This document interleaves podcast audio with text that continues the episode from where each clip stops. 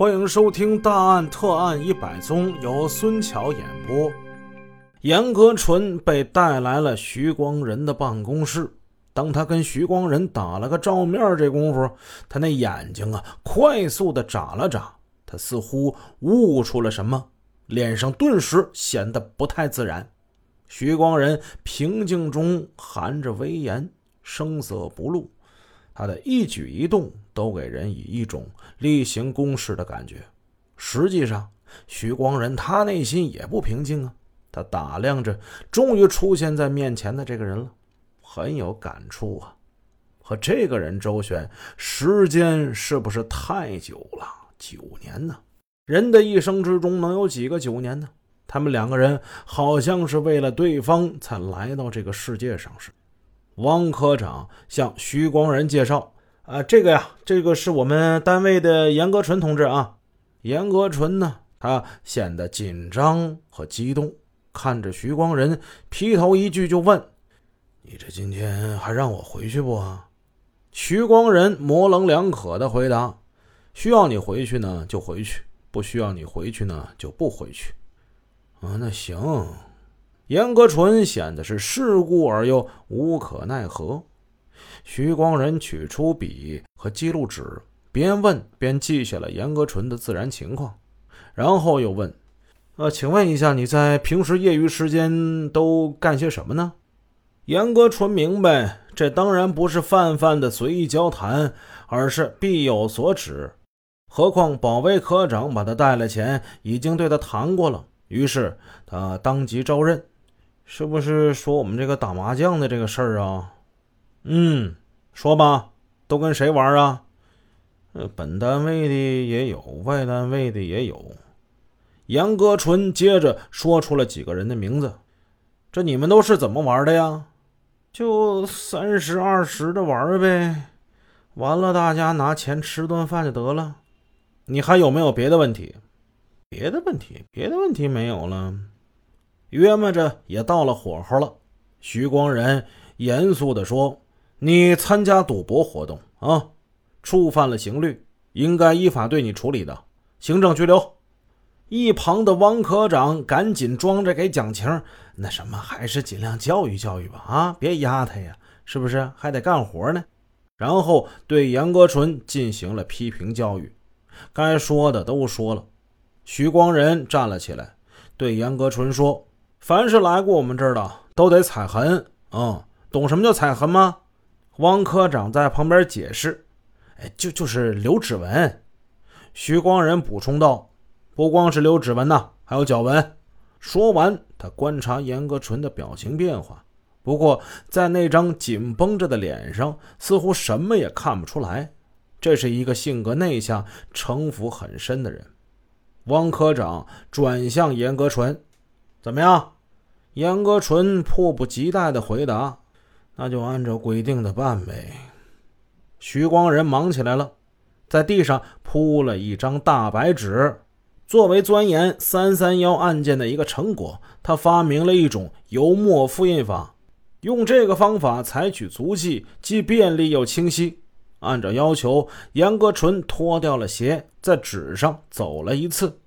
徐光仁全神贯注看着严格纯的脚，看着脚上那第二个比较长的脚趾。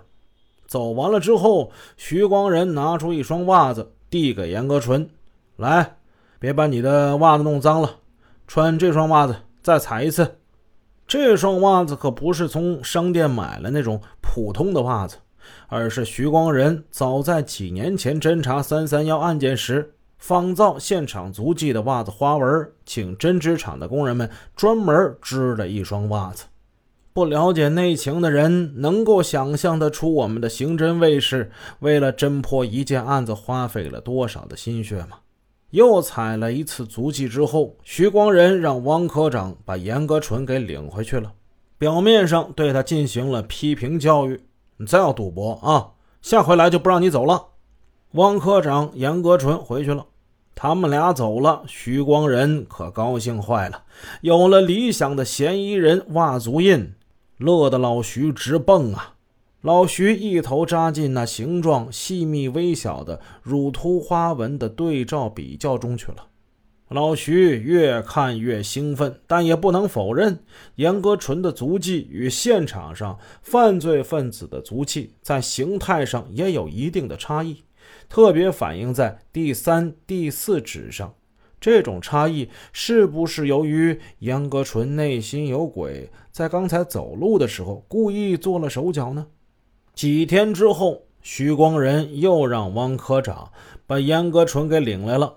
我跟你说啊，别耍花样，上回做的不合要求啊，再来一次。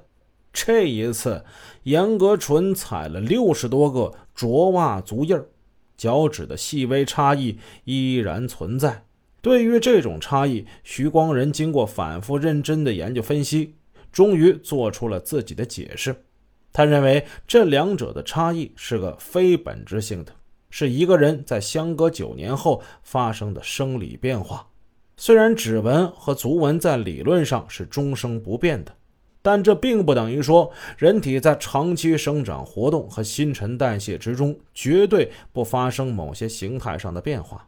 严格纯从原来体力劳动的装卸工人，到现在他已经变了。他从1984年起就不再担任装卸工人，而成为了一名供销员。